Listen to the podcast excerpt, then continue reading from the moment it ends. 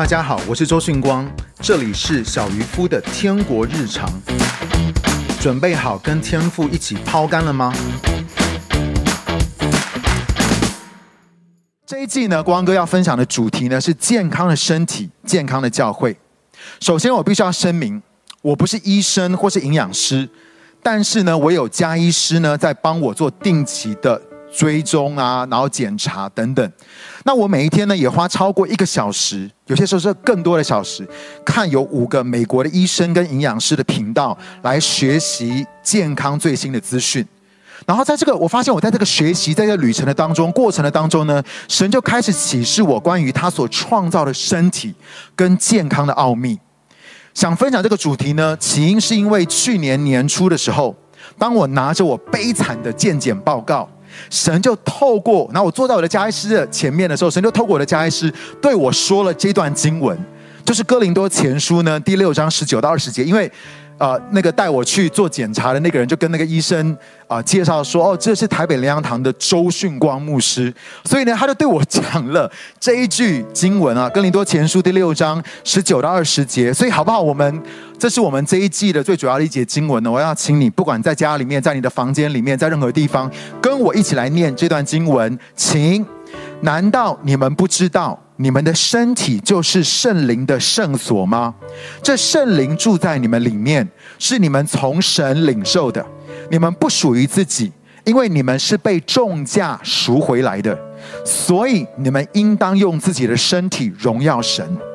OK，他里面讲到说，我们的身体是圣灵的圣所，我们的身体不是属我们自己的，我们是被神重价买赎回来的。最后他说，应当要用自己的身体来荣耀神。你知道这段经文我很熟，我常常讲到，以前讲到的时候呢，我也有讲过。可是我要告诉你，唯有当神亲自对你说话的时候，资讯才会变成能够改变你信念的启示。我在说，唯有当神亲自对你说话的时候，这个资讯呢，才会变成了能够改变你信念的启示。所以记不记得在上一季的当中，我们在讲的很重要的观念就是信念。我们在讲的东西就是信念。然后你知道吗？当我坐在那个医生面前的时候呢，神就温柔的对我说：“你怎么可以让我的灵住在一个这么油跟不健康的店里面呢？”可以，知道神没有没有很深的责备我，可是你就感觉他很温柔对我说：“哎，你怎么可以让我的灵住在这么油跟不健康的店里面呢？”他说：“岂不知道你的身体就是圣灵的殿？”你知道，当我开始去思想这段经文的时候，我就觉得很奇怪，神怎么不说我们的灵或是我们的魂是圣灵的殿，而是说我们的身体是圣灵的殿呢？真的是很奇怪耶！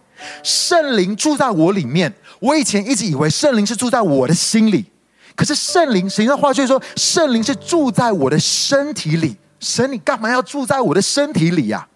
神接着又说呢，你的身体是我重价买赎回来的。你的身体不是属于你的，你的身体是属于我的。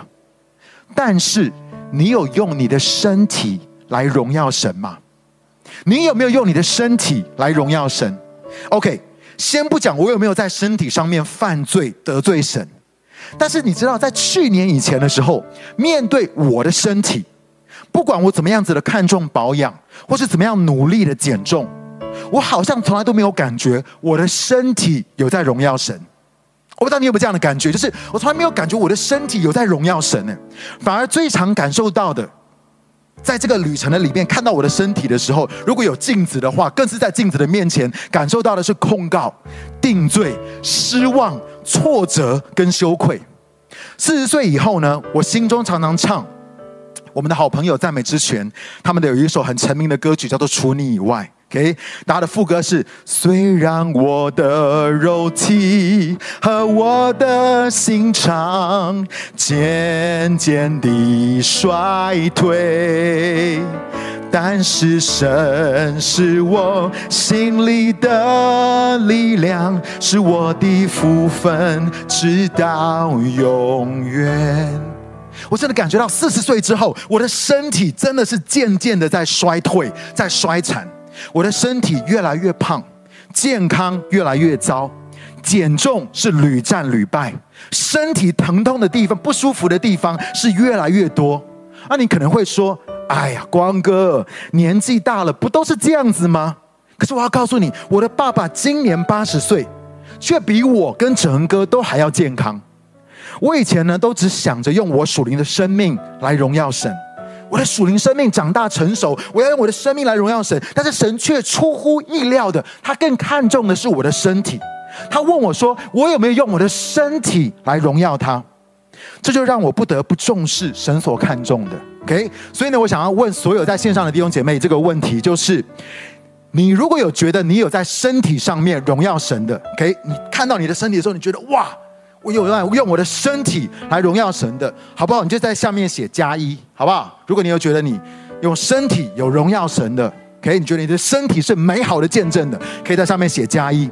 如果你觉得你的身体不是一个好见证，你觉得你的身体在你的身体上面并没有荣耀神的话呢？诶，那你就写减一。好不好？最后让我看一下，好不好？可以让我看一下。如果你的身体有荣耀神的话，麻烦上面帮我刷抓啊、呃、加一，好不好？如果你觉得身体不是一个好的见，你的身体没有好的见证，你常常看到你的身体很羞愧、很羞耻，然后有蛮有定罪感、蛮有控告感，你觉得你身体没有荣耀神的话，上面帮我写减一，我来看一下。OK。加一加一加一，哇塞！大家对自己的身体的健康很有把握诶，也有加零点零的，然后呢，有加零是什么？就是也没有荣耀神，也没有让神羞愧，是不是？然后有加一点五，加一哦，有有，后面开始有了，减一减一来了，减一来了哦，减一哦哦，后面有减一，开始减一比较多了。OK，因为大家可能不知道这个游戏，就说常常我们都是加一，我从来没有减一过，减一减一。OK，好。对，就是我跟你讲，真的，在去年之前的时候，我看到我的身体的时候，我真的就是减一，我真的觉得我没有用我的身体来荣耀神。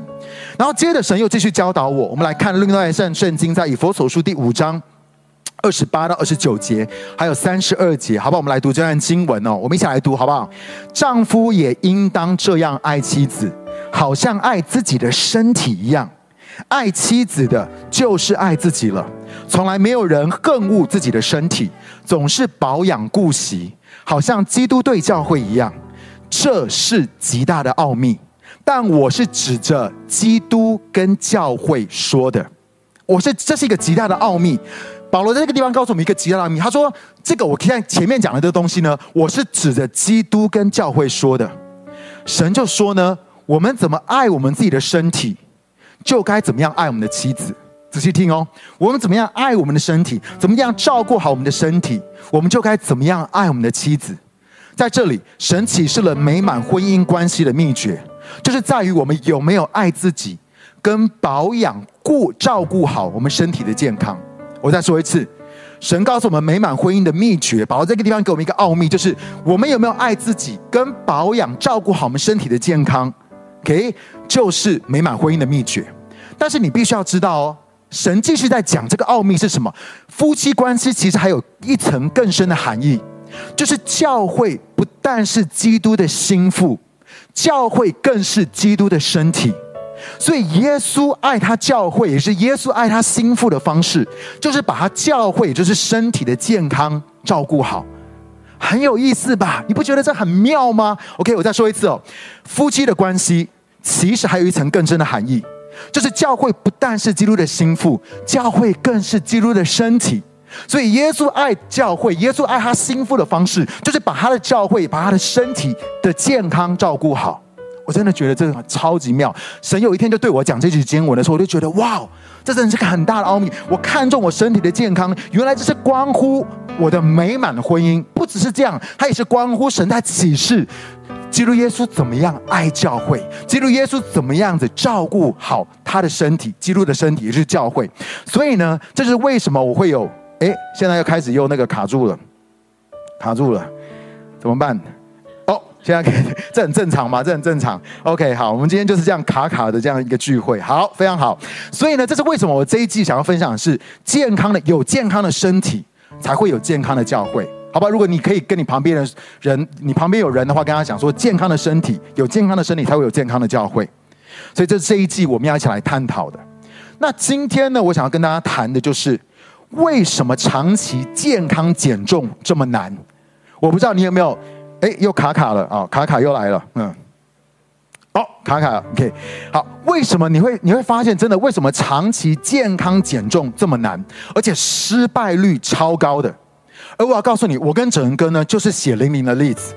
从各种减肥药、瘦身产品，到情上健身房，然后呢，你知道我还试过，你知道我跟光伟哥还试过冷冻溶脂，然后呢，到找营养师，你会发现，不管在这个旅程的里面，在这个减重的旅程里面呢，都却只有短期的效果。OK，我就说了，可能短期会成功，可是都只有短期的效果，长期来看呢，只有越减越重，屡屡突破新高。所以你知道，在去年过年完之后呢，真的是来到我人生当中的谷底。就是我一量那个体重机的时候，我发现我竟然九十三公斤。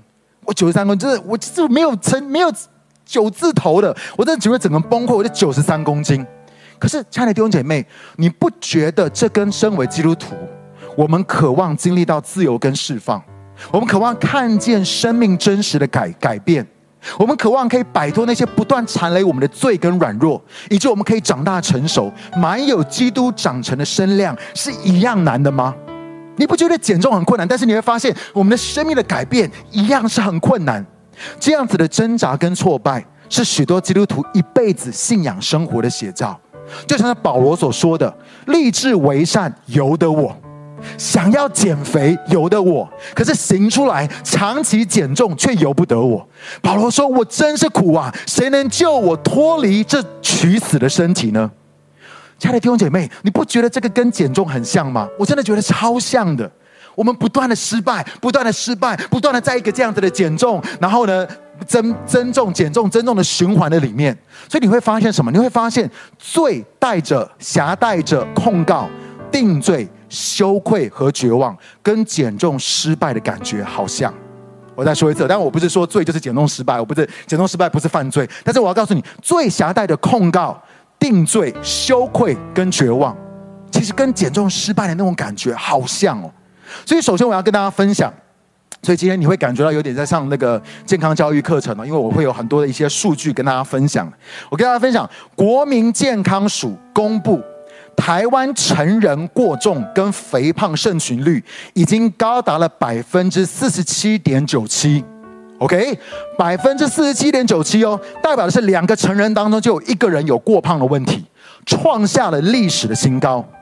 台湾人呢，十大死因当中有八项跟肥胖是有关的，而肥胖者呢，比正常体重的人罹患糖尿病的风险。超过百分之七百三十，也就是七点三倍。如果你的体重过重的话，你有肥胖的问题的话，其实你罹患糖尿病，就是你知道糖尿病，你一旦有糖尿病的话，其实你身体里面有很多很多的这些组织、这些器、这些器官就会开始发生问题。它罹患糖尿病的风险超过百分之七百三十，而世界卫生组织呢，早已经将肥胖视为是一种慢性疾病，也就是所谓的代谢症候群。OK，我做完健康检查的时候，医生就告诉我说，我有代谢症候群。代谢症候群呢，它并不是一个特定的疾病。OK，你看，它并不是一个特定的疾病，而是血压、血脂、血糖、腰围异常的统称。所以，当你血压高、腰围过粗、饭前血糖高、三酸甘油酯高及高密度胆固醇偏低的话，这五个指标的里面。只要中了三样以上，就是代谢症候群。OK，所以你可以稍微看一下。OK，五个指标，第一个呢是血压高，你的血压正不正常？腰围过粗，哇，我去年真的腰围太粗了。OK，饭前血糖高，三酸甘油酯高，然后呢高密度胆固醇偏低。OK，这五个指标的里面，只要中了三个以上，你就是有代谢症候群。OK，其实我必须要告诉你，我必须要告诉你，这个标准很宽松，五个中三个。可是我告诉你，这个标准其实是很宽松的。可是呢，我已经中了两样，OK，我已经中了两样。美国呢，也是有近五成的人，他们有肥胖的问题。所以我发现，我去到美国的时候，我看见有些人说，哇，那些美国人走进来的时候，哇，有很多真的很巨大，真的很巨大。OK，所以重度肥胖的人呢，更是接近了四分之一。他们真的就是。不胖则已，一胖就吓死人。所以有些的这些美国人走进来的时候，很胖的走进来的时候，我真的觉得哇，他们真的，他们等于两个光哥或者是四个成立级，OK，就是真的很胖很胖，就是非常非常的大只，OK。那你会问，到底问题是出在哪里？这就是我今天要跟大家分享的第一件事情。到底问题是出在哪里呢？一九七七年呢，美国政府认为减少脂肪的摄取可以预防心脏跟心血管的疾病，所以呢，他们就在一九八零年的时候推出了一个所谓的叫做饮食金字塔。我不知道你有看过这个饮食金字塔这个图，可以帮我放出来吗？OK，饮食金字塔的这个图。最底层呢，就告诉你说，你可以吃最多的，这这个根基呢，就是碳水化合物，譬如说呢，面包、饭、面，然后呢，或者是呃什么饼啊，就像我们就是我们我们华人会吃的饼啊，这些东西，碳水化合物呢，建议可以多吃，所以它才会是下面的这个根基，对不对？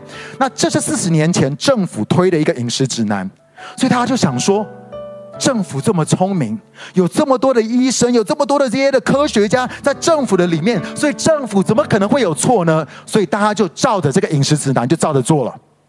但是我要告诉你，当今天呢，美国人普遍肥胖的时候，我们就看见，不管是美国人或是台湾人普遍肥胖的时候，我们却怪他们说：“哎，我们给了你们这么好的建议。”都是你们不照着做，你们的问题，你们为什么会肥胖？你们为什么会没有办法，就是没有办法健康？就是因为你们不照着做。I'm sorry，我必须要告诉你，问题不是他们不听话，问题就是他们太听话了。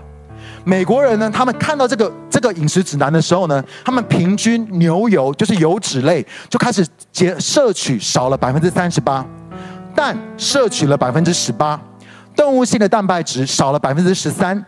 但是谷物也就是碳水化合物呢，增加了百分之三十九，所以你常常会看见美国人他们可能不会吃饭，但是他们会吃面，会有这些 pasta 啊或什么的，增加了百分，然后吃很多的面包，很多的这些的淀粉，OK，谷物增加了百分之三十九，糖增加了百分之四十一，人们听话的就少吃那些的脂肪、油脂，他们心想说，反正。谷物啊、面粉啊、饭啊跟糖，它们里面没有什么脂肪，政府也建议我们多吃，那就一定没有问题。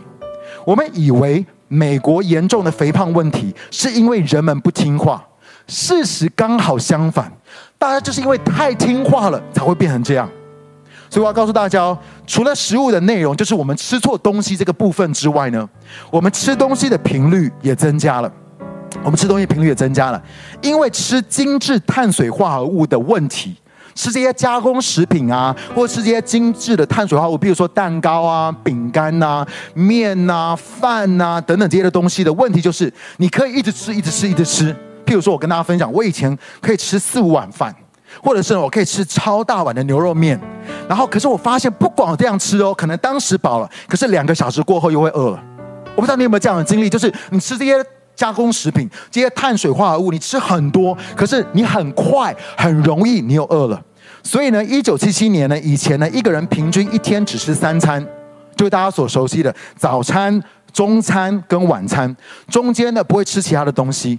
所以如果你下午饿的话呢，妈妈就会跟你说，马上就要吃晚饭喽。你现在吃的话呢，晚饭就会吃不下，所以她也不会给你东西吃。所以然后呢，当你晚饭过后你又饿了，妈妈就会跟你讲说，哎。谁叫你晚饭不多吃点，你就饿肚子吧，明天再吃，OK？所以他也不给你。知道当时你必须要知道，当时的年代，他没有 Seven Eleven，他没有全家，他没有 Uber E，他没有 Food Panda，这就是我们当时的人生呐、没有，而且在当时的时候也没有那么多人肥胖。可是现在是什么？现在却是呢，早餐吃完吃点心，点心吃完吃中餐，中餐吃完吃下午茶。下午茶吃完吃晚餐，晚餐吃完吃宵夜，你会发现我们从一天原本三餐增加到六餐。OK，我必须要告诉你，不好意思哦，其实只要你吃东西，就算是一小块饼干，或是你喝了一口手摇饮，它就算是一餐，它就算是有吃东西。所以呢，基本上我们根本不止六餐，我们根本不止六餐。你知道我们的我们我们小我们把孩子啊小孩送去安亲班啊幼稚园，你知道吗？他们就他们就被这样子的训练，一天要多餐的哦。可以，他们被训练那段为什么？因为他们就有点心啊，有下午茶，就是一直给这些孩子吃这些东西啊，可能一个什么苹果面包啊，或什么，就是一直有吃的东西。所以你知道，从小的时候就被训练要一直吃，一直吃，一直吃东西。还有人教导不要等到饿了才吃。他你知道，就是有有一个一个教导，就是要少量多餐。你有没有听过？有没有听过少量多餐？他说少量多餐才不会过量，少量多餐才是健康的。所以你看哦，我们从小就这样被训练，营养学家也这样教，医生也这样说。最大的问题是我们周围所有的人都这样做。请问我要问一个问题：这个世代五年、十年过后会变成怎么样？他们做了一个研究，他们给了一堆人一个 app，一个 app，OK，就是你只要一吃东西。不管今天你可能喝一个东西啊，或是你一吃东西的时候，你就记录一下。你一吃东西的时候，你就记录一下。OK，他们发现呢，每一个人是从醒来之后就开始吃，然后呢就一路一直吃，没有停哦，一路一直吃，吃到晚上十一点，或是还要睡觉之前。OK，所以我跟大家分享，现代饮食习惯的问题是什么？第一个，太常吃，太常吃。OK，我告诉你，有十分之一的人。一天吃三餐，十分之一的人一天吃三餐，有十分之一的人呢，一天吃超过十餐，超过十餐，其他的人呢，都是落在五到六餐的当当中，因为大家都很听话，就是少量多餐，少量多餐。可是我必须要告诉你，在人类的历史的当中，没有任何一个时期的饮食习惯是这样子的。在我们人类几千年的历史的当中，没有任何一个时期，我们的饮我们的饮食习惯是跟现在一样的。因为你要知道，以前没有麦当劳，没有 Seven Eleven，没有 Uber E，没有 Food Panda，取得食物并不像现在这么方便。而且你要知道，如果以前的话是呃是。农业社会也好，或是在更久以前是打猎的时候，你没有打到，你就没有吃东，你就没有东西吃。所以有可能，如果以前是那种狩猎时代的时候，是可能有好几天都没有吃东西，因为你没有打到东西嘛。然后呢，农业社会也是一样啊，怎么可能说随手就可以拿到食物，拿取得食物这么方便？根本不是这样子。所以你知道，我记得呢，一年半前，当我坐在医师医生我的家医师面前的时候，我的医生就问我说：“哎，那你都吃什么？”你每一天都吃什么？我就说呢，呃，因为我跟我老婆两个人在家嘛，所以我们要煮很多东西也不方便，因为我们只有两个人啊，所以呢，我们通常都会去外面吃饭，我们会吃外食，或者是呢，我们会点 Food Panda。我的医生就告诉我说，他说你知道吗？那些外送平台里面真的没有什么是能吃的。OK，不是说那些东西不是食物，仔细听哦。他说，那些外送平台里面真的没有什么东西是适合你吃的，因为那里面大多数都是碳水化合物。可是没有办法，因为呢，这样子的内容，譬如说便当，譬如说这些的呃，不管今天，就算你今天点一个小火锅好了，他也会给你一个饭或是面，对不对？他说呢，没有办法，因为这样子是最方便。也是最省钱的，也是最容易吃饱的。所以，当你在你点 Food Panda、点 Uber E，你在外面吃东西的时候，他一定要给你一个碳水化合物。然后呢，你要点，譬如说我们要什么干面啊，或者什么那些东西的时候，你就会发现这些这些东西它能够吃饱，而且最方便，所以你就会一直吃这类的东西。可是呢，你就会发现，当你吃这些东西的时候，你就很容易饿。当你很容易饿的时候呢，就会来到第一个问题，你就会常常吃，太常吃。第二个问题是什么？就是太晚吃。太晚吃，然后呢？其实他们统计，大部分的人中午之前都吃不到一天量的百分之二十五。我们可能会说早餐是最重要的，所以呢，我们早餐的时候要吃的最丰富。可是你会发现，大部分的人中午之前都吃不到一天量的百分之二十五哦，百分之三十七点五，百分之三十七点五是在晚上六点之后吃的。OK，然后呢，就一路吃到睡觉前。太晚吃了。那我跟大家分享，你知道台湾应该是全世界取得宵夜最方便跟最便宜的地方。就算你晚上十点、十一点、十二点，你打开你的 Uber E 或者打开你的 Food Panda，你还是可以叫得到东西，你知道吗？我们是真的是全世界取得食物最方便的地方。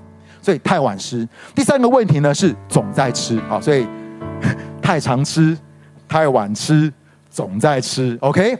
研究指出呢，一个人平均一天有十四点五个小时都在吃东西。你知道我们有一天有十四点五个小时都在吃东西。举例，从早上八点吃，吃到晚上十点四十五，的话呢，就是十四点五个小时。OK，只有不到百分之十的人是低于十二个小时在吃东西的。我们常吃都超过十二个小时，我们平均是十四点五小时，有些人是更多的，一直在吃。OK，那我跟大家分享，有一次呢，我跟哲恩哥就去开了三天的这个灵粮网络的使徒会议。OK，这个会议呢，真的三天三天，从早上九点开到晚上九点。所以我就觉得说，哇，你知道我真的光哥很不喜欢开会，可是我都开了快崩溃。然后他们就是很喜欢，我不知道为什么可以开会，然后开那么久，从早上九点呢一路开到晚上九点。那这一些我的叔叔阿姨，这些主任牧师们呢，他们来自于台湾的各个不同的城市，他们就把各地的零食跟土产全部带到我们要开会的地方。OK 呢？啊，那我们就是啊，其实我们所有的人都在那个就是。啊，在我爸妈的房间的里面，我们我们就在一个地方开会。那我爸妈妈房间就很大嘛，然后大家就把所有的土产全部就堆到我爸妈房间的桌上，像一座小山一样，还摆不下。然后你知道吗？摆不下，连地上都摆满了食物哦。大家带的那种各地名产、各地土产那种零食，什么东西很丰盛，很丰盛。然后我告诉你，他们呢就从早上七八点之前就已经吃了饭店的 buffet，他们已经吃了饭店的早餐喽，然后开始开会。除了在敬拜跟祷告的时候没有在吃东西，开会的一整天嘴巴都没有停过。然后呢，等到晚上九点去开会结束了，要回房间的时候，他们都还想要带宵夜回去。你知道我跟整哥看了都快要昏倒了。但是呢，后来我们也回想到，我们我们我们凭什么去控告定罪人家？因为我回想到，这就是我们过去四十几年的人生，也是一样的。我们以前也是一样，都一直在吃，一直在吃，一直在吃，真的就是无宵夜不欢，总是吃个不停。那你可能会问说，光哥，太常吃，太晚吃，总在吃，有什么问题呢？答案就是食物会刺激你身体的胰岛素。我再说一次，食物一进到你的身体的时候呢，它就会刺激你身体的胰岛素。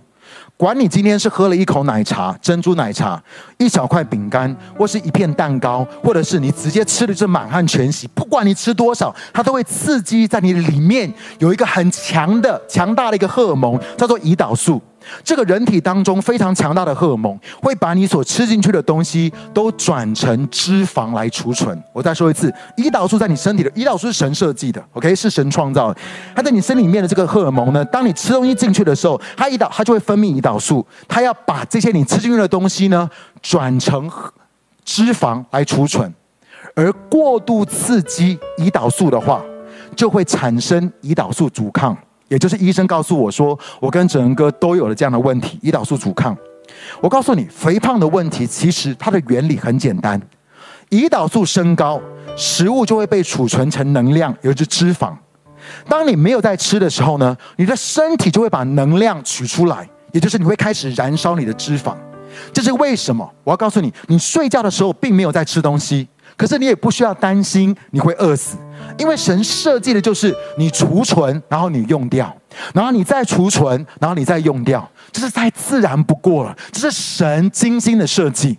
可是问题是，当你太常吃，你总是在吃的时候，你是不断的在刺激你的胰岛素，然后你的胰岛素呢就一直升高，身体呢就只能够储存脂肪。很惨的是，在储存脂肪这件事情是没有上限的。它没有上限，所以呢，它就根本你的身体根本没有办法切换到另外一个机制，除非胰岛素降低，也就是除非你不吃，身体才会开始去燃烧你之前储存的能量。我要告诉你，你的身体一次只能够做一个，它不是燃烧能量呢，就是储存能量，它一次只能够做一个。可是你会发现，当你一直在吃的时候，只储存却没有时间消耗的话，体重增加只不过是迟早的事情。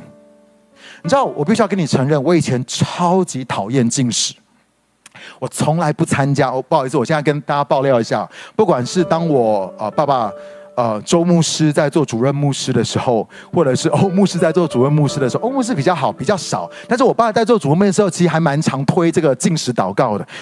不好意思，光哥从来都不参加这种的，我从来不参加。OK，因为我很讨厌禁食。然后呢，你知道很多人当他想到断食的时候，他也觉得是一件很恐怖的事情，很不 natural 的事情。其实所谓的现在最流行的叫间歇性断食，其实让我告诉你，那才是正常，那还是自然的。你要知道早餐的英文啊，哒哒哒，我们叫每日一次。早餐的英文呢是 breakfast。OK，fast、就是进食，OK，所以早餐的意思呢，breakfast 意思就是结束断食的那一餐，因为你晚上不可能一面睡觉一面吃东西嘛，不都可能嘛，所以你晚上没有吃东西，所以早餐的意思就是 breakfast 就是结束断食的那一餐，意思是说你每一天都在断食，你知道吗？当你没有在吃东西的时候，其实你每一天都在断食。你若吃早中晚三餐。也就是你可能从八点吃到晚上八点好了，你晚餐最后是八点以前吃。你从八点早上八点吃到晚上八点，其实你应该至少有十二个小时是没有在吃东西的。你储存的它就会消耗掉，这是神所设计的。我一直在跟你讲，这是神所设计的，因为你走在神所设计的里面，你的身体、你的灵魂体才会是健康的。这是神所设计的。OK，你十二个小时没有吃东西，你储存的东西它就会开始消耗掉，这个健康的不得了。可是你会发现，现在我们都不是这样。现在呢，你十三个小时、十四个小时、十五个小时，甚至是十六个小时都在吃东西的时候，胰岛素一旦分泌，它会需要三到四个小时才会再降回来、降下来。OK，所以你会发现，然后另外哦，如果你有胰岛素阻抗，我们很多的人都有胰岛素阻抗的问题。那你要知道，胰岛素阻抗呢，它是第二型糖尿病的前期。如果你有胰岛素阻抗，它会分泌的更多，降下来呢就会更慢。你想一想，这个储存能量跟脂肪的荷尔蒙充满在你的身体的里面，长达了十六、十七、十八个小时，然后降不下来，你的身体就会被卡在一个储存能量的机制的里面，而不是一个燃烧跟消耗能量的机制的当中。因为我要再说，你身体无法同时在 run 这两个机制，它没有办法，它没有办法，就是它没有同时没有办法，它必须要切换。OK，所以你一直在一个储存能量的机制的里面的时候，请问。你瘦下来可能吗？你想要减重可能吗？你想要减肥可能吗？这个才是我们真正的问题。很多时候，我们没有走在神所设计的身体的健康的这个机制的里面的时候，我们发现我们把身体我这个圣灵的殿这样子的误用的时候，我们发现，然后为什么我们不健康？为什么我们没有办法减重？为什么我们没有办法真的是能够回到一个一个一个正确的一一个健康的里面？问题是什么？问题是我们没有按照神原本创造我们身体的方式。二零零四年到二零一六年，美国有一个节目叫做《The Biggest Loser》，最大的输家。OK，有个这个节目。OK，很多人很喜欢看这个节目。这些参赛者呢，他们在比，在节目上面比谁能够减重最多。OK，谁能够减重最多？他们去追踪这个节目的当中减重最成功的十四个人，他们平均都减超过五十公斤。每一个人哦，平均都减超过五十个公斤。他们用的方式呢，就是控制卡路里跟运动。OK，控制卡路里，控制他们摄取的卡路里跟运动，也就是我们所熟悉的少吃多动。OK，我们所熟悉的少吃多动，这仍然是在减重排行榜中排第一、名列前茅的方法。大多数的，我要告诉你，大多数的营养师跟医生也会建议这种的方式，少吃多动。这个方式呢，远超过生酮、低碳或是间歇性断食。可是悲惨的是，他们都用这样方式，少吃多动，少吃多动，他们减了五十公斤哦。然而悲惨的是，六年之后，除了一个做了缩胃手术的人之外，其他的全部都复胖回来。只有一个人成功，但是因为他是做了缩胃手术，但是其他的人，这些其他的人，他们减重减了很多，全部都复胖回来。你会说，光哥？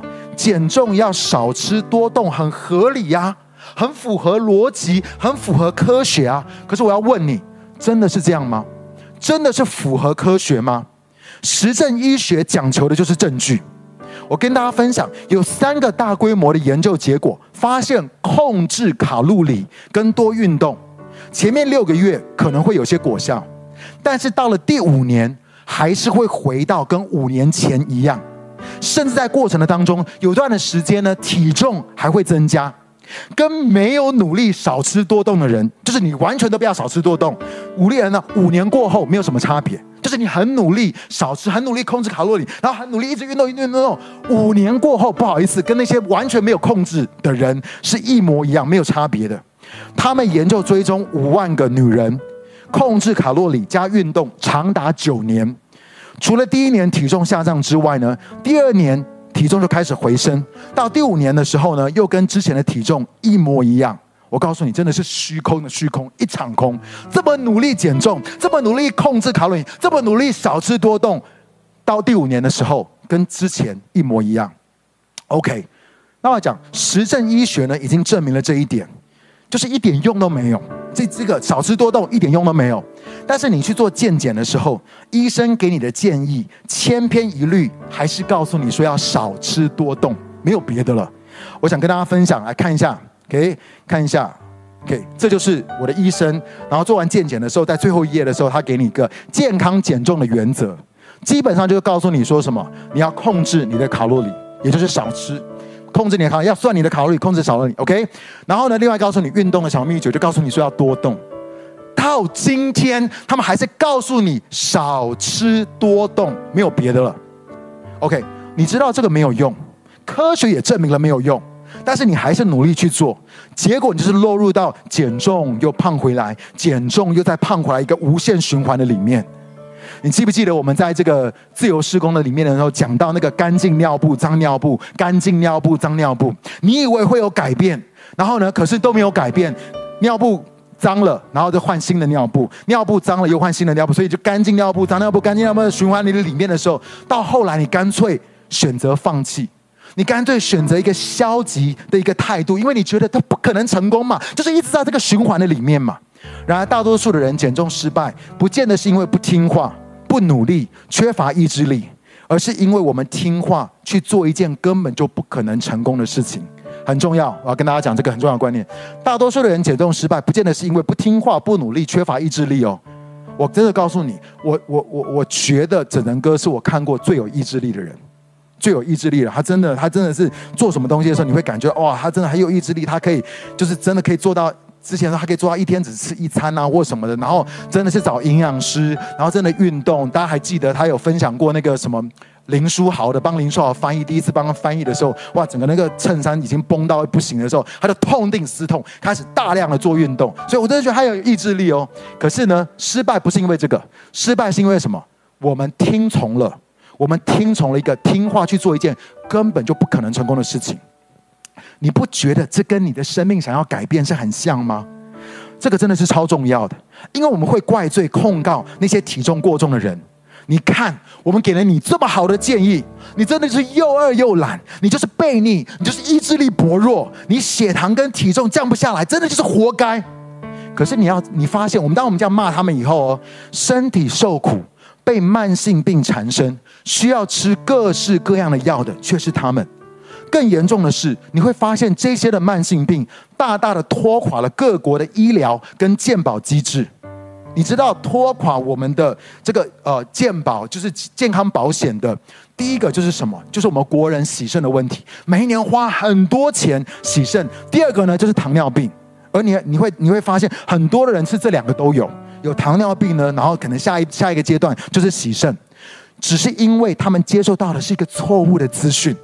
我们都知道预防胜于治疗，但是传递错误的资讯只会让我们变得很被动、消极的，只能够去治疗。你知道有多少的医生？我在看他们讲的时候，他们为什么？他们为什么现在在开始教导跟传递这些的资讯？就是因为他们一辈子做医生，他们发现他们只能够开药给这些病人，开药给这些的病人，他们什么都不能做，一直给药，一直给药，而且你会发现吃这个药就是这样子，越吃越重。越吃越多，越吃越多，而且他们必须要吃那个药，吃到他们死的那一天，就会发现一直在治疗，可是没有办法预防。为什么？是因为 wrong information，是因为我们接收到的是错误的资讯。我来举个例子，英国的一般实践数据库告诉我们，控制卡路里跟增加运动，OK，就是少吃多动。从二零零四年到二零一四年，英国人达到正常体重的几率是百分之零点六。有够低吧？有够低。那如果你有肥胖症的话呢？几率就更低，它会降到百分之零点零一。OK，啊，不是，它会降到百分之零点一，百分之零点一。OK，所以如果是要达到正常体重的几率是百分之零点六，就是一千个人只有六个人才可以达到正常的体重。那如果你有肥胖的问题，OK，就像。我之前有肥胖的问题，OK，肥胖的问题的话呢，几率要成功的话呢，更是降到百分之零，就是一千个人可能只有一个人会成功，一千人只有人可能成功，这个几率太低了。那有八成的人呢是在减重百分之十后的一年间，他又会胖回来。百分之八十的人减重一年之后呢，他们又会胖回来。这个医生跟卫生组织建议的饮食方针的失败率就是少吃多动。这个方针呢，失败率是百分之九十九点九。OK，百分之九十，因为我会告诉你少吃多动，因为因为一定是因为你有体重过重，你有肥胖的问题。可是它的失败率是百分之九十九点九。但是呢，若是你没有成功，我们百分之百会怪你，百分之百是你的错。成功的几率只有百分之零点一，可是如果失败的话，百分之百是你的错。这就是我们所面对的现代医学。不管有多少的研究报告跟书籍都指出，少吃多动根本就行不通。但是我们还是推荐你少吃多动。在就是已经都证明了这个没有用，可是我们还是要告诉你，哎，少吃多动。你不觉得这真的很扯吗？你不觉得我们所有的人都被骗了吗？少吃多动的策略没有用，两个原因。我今天先来讲第一个，就是呢，这是我们一百年前就知道了，这不是一个 new information，这是我们一百年前就知道的。第一个是什么呢？少吃多动没有用的是因为你的新陈代谢会减缓，你的新陈代谢会减缓。一九一七年针对基础代谢的研究实验，如果呢你少吃了百分之三十的卡路里，你的基础代谢也会降低百分之三十。OK，下一张，一九四四年人体生物的研究实验结果，这个是将近八十年前我们就知道的 information，我们就知道的资讯哦。你若是之前每一天吃两千卡路里，现在吃一千五，摄取卡路里降低百分之四十，你的基础代谢也会降低百分之四十，你的心容积会缩小百分之二十，你的心率会开始下降，体温也会下降。为什么？因为这是神所创造的身体，因为你要保持这样子的心率跟体温，它就是需要燃烧这么多的卡路里。所以，当你减低你的摄取量，你的身体会自动的调节，它会自动的减缓你的基础代谢。OK，仔细听好，仔细听好，这很重要哦，弟兄姐妹，你的身体不是笨死了。你的身体不是坏透了，他就是故意要跟你的减肥计划作对。再一次听我讲，你的身体不是坏死或是笨死了，他就是要跟你的减肥计划来作对。我要告诉你，你的身体是神精心的设计，为了要让你不管有的吃或是没有得吃，你都可以活得好好的。快三十年前呢，他们实他们呃实验研究，我们来看这个图，我们来看这个图，OK，给、okay?。经过这个时间嘛，然后呢，这个是什么？呃呃，我看一下，增加或者减少重量的百分比。所以一开始你的重量是这个，然后呢，增加百分之十或者减少百分之十，然后呢，再回到，OK，啊，第一个这个，然后增加减少，然后再回到你原来的重量，然后呢，随着时间，然后再怎么样，再减少你的摄取量。哦，卡路里摄取量百分之十、百分之二十，然后他们看见什么？然后去量他们的基础代谢。基础代谢，我们来看下一张图。好，他们这样做：一开始的时候，OK，这是你的重量，然后呢，增加百分之十，你的体重增加百分之十的时候呢，你的基础代谢就怎么样？增加了五百卡路里。你基础代谢就增加百分之卡路里哦。然后呢，当你又减重回来。减重到原来的这个 initial weight，就是你原来的体重的时候，你发现你的代谢它不是回来到原底，它是比你原来的再低一点点。然后当你减重百分之十的话，你的代谢就呃减少了百分之呃减少了三百卡路里。然后呢，你减少了百分之二十你的体重，你的代谢继续往下掉。有没有看见？这是他们做实验的，OK？他们做实验的，OK？所以你看哦，你增重百分之十，基础代谢也增加五百卡。然后又再减重回来，基础代谢就会掉了，比原先一开始再稍微低一点。接着体重掉一百，呃，掉了百分之十，基础代谢就开始掉了三百卡路里。减重百分之二十，基础代谢继续往下掉。我跟大家分享我自己亲身的见证，还没有减重以前，就是我九十三公斤的时候，我的基础代谢是一千八百卡路里。我九十三公斤的时候，还没有开始减重的时候，我的基础代谢是一千八百。现在呢，当我到七十呃七十，我我今年年初的时候是七十多公斤，我呢基础代谢就是降到了一千六百，白白的两百没有了，OK，降到一千六百。然后我昨天量了体重，大家想知道，想要猜一猜我我最近的体重，现在的体重是多少？我从九十三嘛，对不对？然后今年年初的时候呢是七十，大概七十五吧。然后我昨天量我的体重呢，大家想想猜猜看，猜猜多少？你猜看多少？六八，六十七，感谢主，六十七。然后呢？可是我今天去看我的基础代谢呢，就降到了一千五，就降到一千五，就之后它会往下掉，OK，往下掉，OK。所以我要告诉你，成功不是达到那个目标，成功并不是达到你减重的目标，成功是你要能够维持。减重一年，我们来看一下，减重一年维持成功率是百分之五十，OK。三年它百分之七十五会复胖，意思说它就会降低到百分之二十五了。五年呢，超过百分之九十五会失败，OK。所以第一年可能还会有百分之五十一半的人会成功，三年呢只剩四分之一了。然后呢，到五年超过五年的时候，百分之九十五的人会失败。这是为什么？你每一次减重都会遇到一个所谓的叫停滞期，然后你又会再胖回来。接下来呢，你就算再努力瘦下来，其实你的基础代谢会逐渐的往下掉。这是为什么？控制热量，就是少吃的这个谬论，我要讲，它是个谬论。长久成功率它不超过百分之五。百分之九十五的人都会失败，因为神所创造你的精密的身体，它会自动的去调节。这也就是为什么我跟整哥过去十几年减重都失败。就像是你渴望生命改变，你渴望摆脱罪、摆脱软弱、摆脱这些的坏习惯，却一直经历到的就是立志为善由得我，行出来却由不得我。OK，基础代谢减缓呢，让我想到。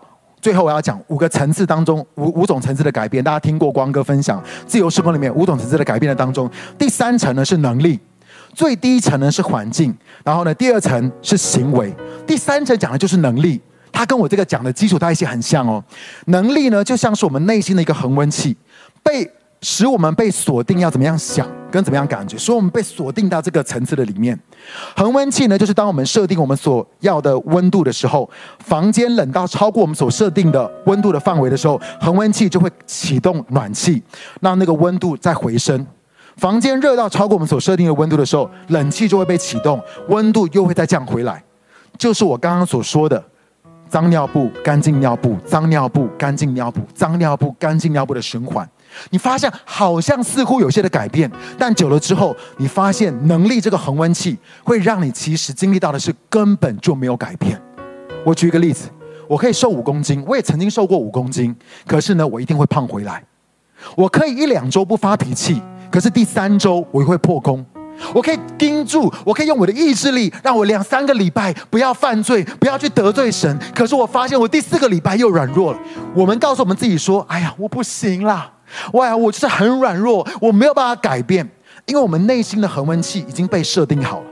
而且，当我们不断的重复这个循环，就是干净尿布、脏尿布、干净尿布、脏尿布。你知道，我们基督徒有一个这个循环一样，叫做认罪、犯罪、认罪、犯罪。认罪犯罪，然后我们今天在讲的这个关于健康，增重减重，增重减重，增重减重，你一直不断的重复这个循环的时候，我们其实是强化了那个恒温器对我们的影响。而只要那个内心的恒温器持续的在运作的话，你永远无法改变跟突破，除非你来到了我们上一季讲的信念，就是你里面的核心价值和改变的最高层次，也就是身份。再一次，我跟大家推荐。写的这本书，你就好好当你自己，OK？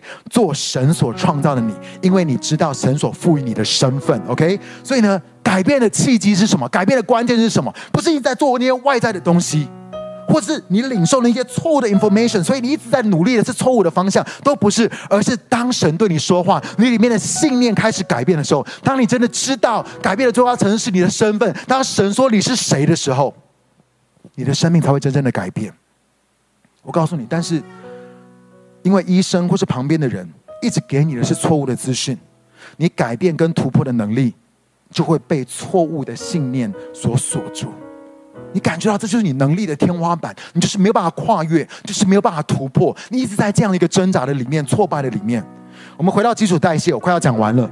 你少吃，基础代谢就会下降，减重就会停了。明明这么努力，少吃多动，还是会胖回来。接着呢，你就会面对的是什么？控告、定罪跟羞愧，觉得为什么我又软弱失败？为什么又放纵自己的口欲？为什么自制力这么烂？然而最大的问题就是出在我们的信念。没有错。你要了解，在一个封闭的环境的里面，热力学就是少吃，比如说控制你的卡路里；多动就是燃烧卡路里，你一定会瘦。你错误的信念会让你以为这是会成功的，少吃多动会成功，但是你的身体不好意思，它不是被一个被设定好的机器。你要知道，你的身体不是一个好像一个完美的热力学在一个地方，你的身体并不是机器。神说你受造奇妙可畏，你的身体跟代谢是神精心的创造。我们回到那个《Biggest Loser》这个节目，有一个人呢，一开始他的基础代谢就是他什么都不做哦，他每一天可以燃烧三千五百的卡路里，可是当他减重之后呢，他的基础代谢就掉到一千八百。直接砍半，三千五百掉到一千八百，你想想看，他们为了要做这个节目的节目效果，每天需要多节制的控制饮食。但是当你的基础代谢一直往下掉的时候，你唯一能够靠的就是运动。你知道他们每一天这些的要上节目的人，他们要运动好多个小时，反正他们也没有别的事做，他们就是要让帮助他们瘦，所以他们每天运动好多个小时，不然那个减重，因为基础代谢往下掉了，减重一定会停滞。我要告诉你，短期可以，但是一旦节目结束，回到家的时候，这怎么可能做得到？你怎么可能一天花八个小时在做运动？你怎么可能一天花五个小时在做运动？可是悲惨的是什么？悲惨的是当他们身体减重的时候，基础代谢已经减缓到崩坏的程度，复胖只不过是迟早的事情。亲爱的弟兄姐妹，下个下一次我分享的时候，可能是呃是。两三三个礼拜之后，我会跟你分享第二个理由，给为什么减重会失败的第二个理由，然后还有正确到底正确的解决方法是什么？可是今天呢，当我们在预备要领圣餐的时候，光哥真的想要跟你分享，就是我很喜欢那个自由事工的巴佩牧师，他说过一句话，他是一个咨商辅导师。所以呢，他说：“你知道咨商辅导是什么？的秘诀是什么？咨商辅导就是你只要能够帮人厘清他的问题到底出在哪里，其实这个问题就解决一大半。当你在聆听的时候，当你在辅导的时候，他说只要你能够帮这个人厘清到底问题出在哪里，你要知道 What is the problem？问题出在哪里的话，其实他的问题已经解决一大半了。”可是我发现很多的时候，错误的诊断、错误的 information、错误的资讯，只会带出错误的治疗方式。我们一直以为我的身体健康就是要少吃多动，控制卡路里，用我们的意志力告诉我们自己说，我们不要再这样没有节制了，我们应该要吃健康一点，等等这些的东西。当然，吃健康没有什么不好。可是我们以前一个一直有一个观念，控制卡路里，控制卡路里，我们要多动，我们要多动。你知道之后我会跟大家分享，叫多动，就是有另外一个，就是呃，光伟哥，光伟牧师，他也是每一天都做超过一个小时的运动，可是也没有瘦，因为少吃多动，科学已经证明是没有用的。但是为什么我们现在还在告诉人你要少吃多动？有有没有可能在教会的里面，我们一直很努力在做的事情？我们一直很努力在告诉我们说，这是神喜悦的，这是神要我们做的。有没有可能有一天你经历到一个所谓的叫信仰危机，就是神告诉你说：“No，孩子，那不是我要的。”你说：“神啊，我这么努力，像那个大儿子一样，让故事里面大儿子一样，神啊，我这么努力服侍你，我这么乖乖的在家里面，我这么用心的为你做了这些事情，为什么？为什么？这到底是为什么？为什么你还是不喜悦我？”为什么还是没有办法享受你所有的丰盛？有没有可能我们都会进进入到这个信仰危机的里面？是你发现你一直努力在做的事情，其实其实不是神所想的健康。赵光哥想要跟你分享，知道为什么我对于分享天国文化这么有负担？就是因为我发现很多的时候，我们在教会里面，我们所接收到、我们所领受到的，不见得是最健康的，你知道吗？有些可能是因为传统。有些可能是因为我们过去的习惯，有些以前可能是因为我们过去的一些的教导。每一个东西可能都有在那个时刻，在那个年代的里面有它的意义。可是你知道，你会发现现在不是这样。我我就随便讲一个例子，你你记不记得？我记得我小时候，我小时候有人这样教我，教我说，真的蛋不要吃太多，吃太多蛋会蛋中毒。你知道，我真的小时候被这样教导，所以我想说，哦，那真的不能一天不能吃太多蛋。可是你会发现，其实蛋超级健康的。而且它是非常非常棒蛋白质的来源。可是因为小时候这样讲，所以我这一辈子有可能我的蛋白质是摄取不够的，你知道吗？为什么？因为错误的 information。所以，好不好？当我们要领圣餐的时候，我感觉到在这一季的当中，神要你用你的身体来荣耀他。我要问你，你的身体，你知不知道你的身体是耶稣基督重价在十字架上重价买赎回来的？你的身体是要来荣耀神的。我真的渴望在这一季的当中，神透过这些的信息，不管是光哥、整个、信中哥，或是我们所邀请这些的讲员，神亲自的对你说话，因为你要知道，你的身体就是圣灵的殿。亲爱的弟兄姐妹。亲爱神的儿女们、家人们，你们知道你的身体就是神的殿吗？神很看重你的身体，没有错。神看重你的属灵的生命，神看重你的灵，看重你的魂。可是神也看重你的身体，因为不要忘记，你的身体是圣灵的殿，圣灵居住在你的里面。愿不愿意在这新的一季的当中，透过这第一篇信息，当我们一起来领圣餐的时候？哎，我的圣餐呢？我的圣餐在哪里？我的圣餐，大干事，我的圣餐哦，没有，OK，好来，哦，好不好？你也预备你的圣餐呃，我这样拿着，OK，我们透过今天我们在领圣餐，神要我们用我们的身体来跟神立约，神说你的身体要来荣耀他。你的身体是圣灵的殿，神居住在你的里面，没有错。我们知道，随着年龄的增长，我们的身体会越来越衰败。有一天，神会给我们一个全新的身体，在新天新地的时候。可是，在现在，神说：“我就渴望拯救你的身体，我渴望医治你的身体。孩子，你要用你的身体来荣耀我。”你愿不愿意用你的身体？今天，特别是透过这一季的信息，再次来到神的面前，来跟神立约。主，我要献给你的是一个健康的身体，因为有健康的身体，才会有健康的婚姻、夫妻关系。我们所读到以弗所书那个地方，才会有健康的教会。第二个，我们今天也讲到。很多的时候，我们减重失败，是因为我们的里面有错误的信念。我们的里面领受到过去很多的这些东西，有可能是错的资讯。我要告诉你，减重失败是如此，生命没有办法改变也是如此。我说了，少吃多动没有用，它不是真正的关键。那不是长久改变的关键。少吃是什么？在教会里面，我们讲到说，我们去少去做那些神不喜悦的事情嘛。我们不要再犯罪了，我们不要这些坏习惯了，我们不要这些，我们不要在那边软弱跌倒了。我们少去做那些神不喜悦的，少吃，多动呢？可能是什么？你要多读经，你要多祷告。你要多参加聚会，你要多参加这些装备的课程，你要更多更多的啊，看重灵修、祷告等等这些东西。我不是说这些东西不好，多动嘛，你就会瘦了，你就会健康了。可是真的是这样吗？我要问你，当你在做这些事情的时候，你有没有与神连结？你有没有真正看重神所看重的？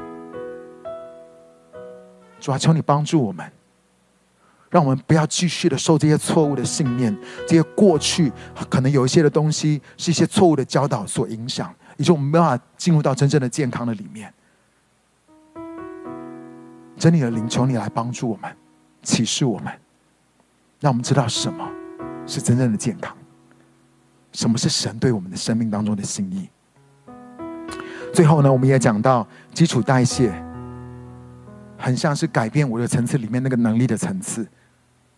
我不知道你有没有这样子的感受？你感觉到你被锁住了，你没有办法改变，你没有办法突破，你一直被卡在这个状况的里面。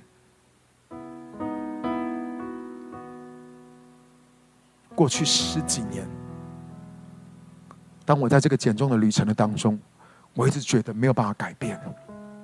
每一年都开始想要努力，每一次拿到这些减肥药或是拿到这些东西的时候，我要想到怎么样子我可以摆脱这样一个不健康，我可以能够越来越健康。但我发现我被锁住了，我被困住了，我被卡住了。然后我一直在这个干净尿布、脏尿布、干净尿布、脏尿布这个循环的里面，没有办法突破。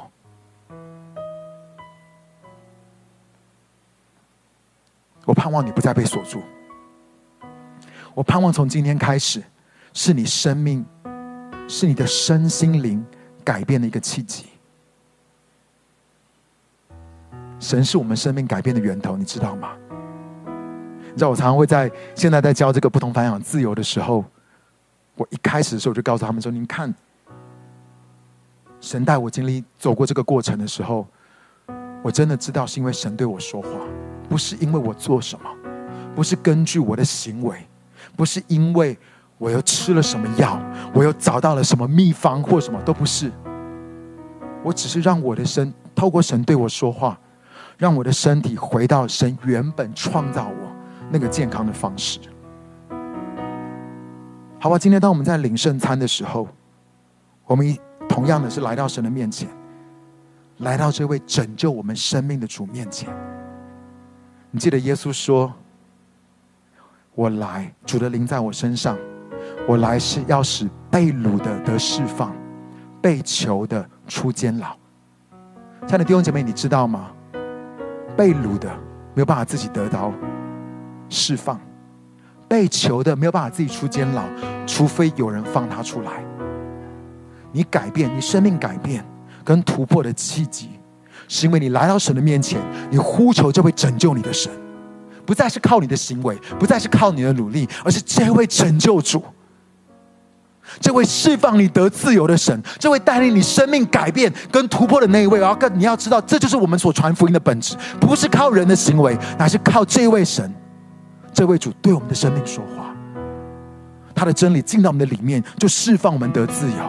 我们里面不再有那些的谎言，不再有那些扭曲的信念，不再有那些的 wrong information，而是我们领受到真理的灵进来。当神对我们说话的时候，就释放我们得自由。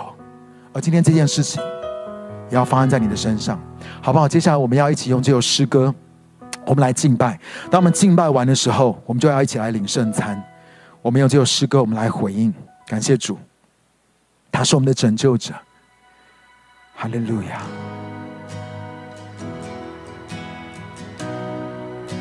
这是一首新歌，是 Gay 位的新歌，叫做《拯救者》。我们用这首诗歌一起来敬拜。你打开界门，使我自由；你断开锁链，释放我。来要成为我的拯救。将所有拦阻都挪走，耶稣，你是我的拯救者，死亡黑暗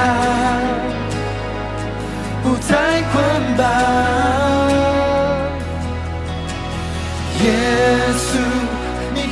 彰显自由生命，呼唤我名。重新站立，你是我的拯救者。是的，主，我们呼求你。你不让我被审判困住，担我所配的惩罚。你张开双手，完全接纳，以你宝血付上代价。耶稣，你是我的拯救者，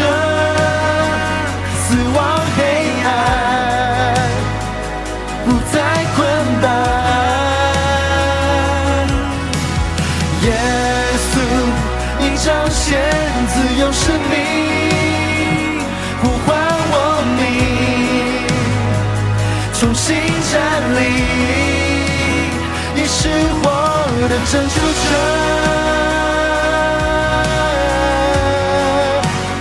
你是我的拯救者。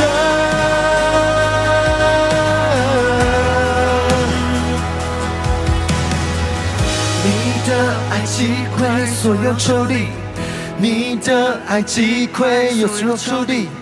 你已经为我的招胜利，我不再回头，永不回头。你的爱击溃所有仇敌，你的爱击溃所有仇敌。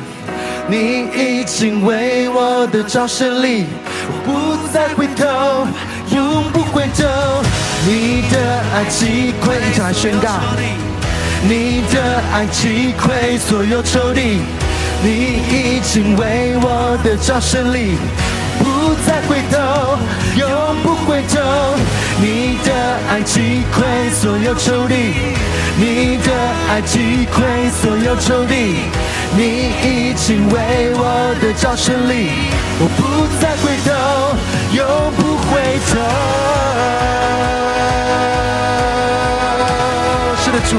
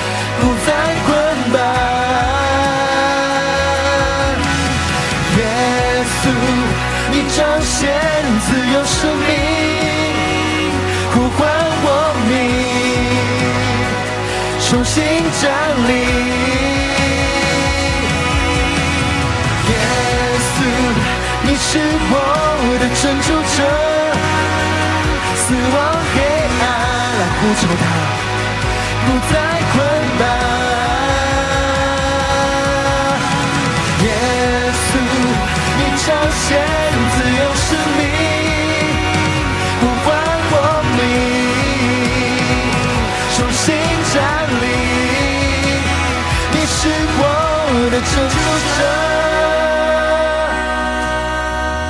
是的主。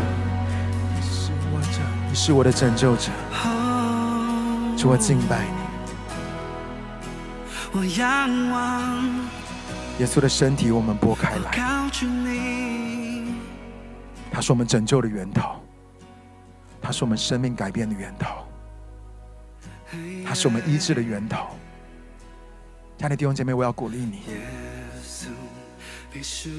宣告他的拯救，他的医治，现在就临到你。不管你的身体在一个什么样的状况的里面，可能有疾病，可能有病痛在你的身上，可你的生命有很，你身体上面有很多的疼痛，很多的不舒服。可是耶稣基督他有医治的大能，还有拯救的能力，还有完全翻转你身体的这样子的大能。今天透过他的身体跟他的宝血，要进到你的里面，带来完全的更新。好吧，让我们用信心，用信心来领受主的饼跟主的杯。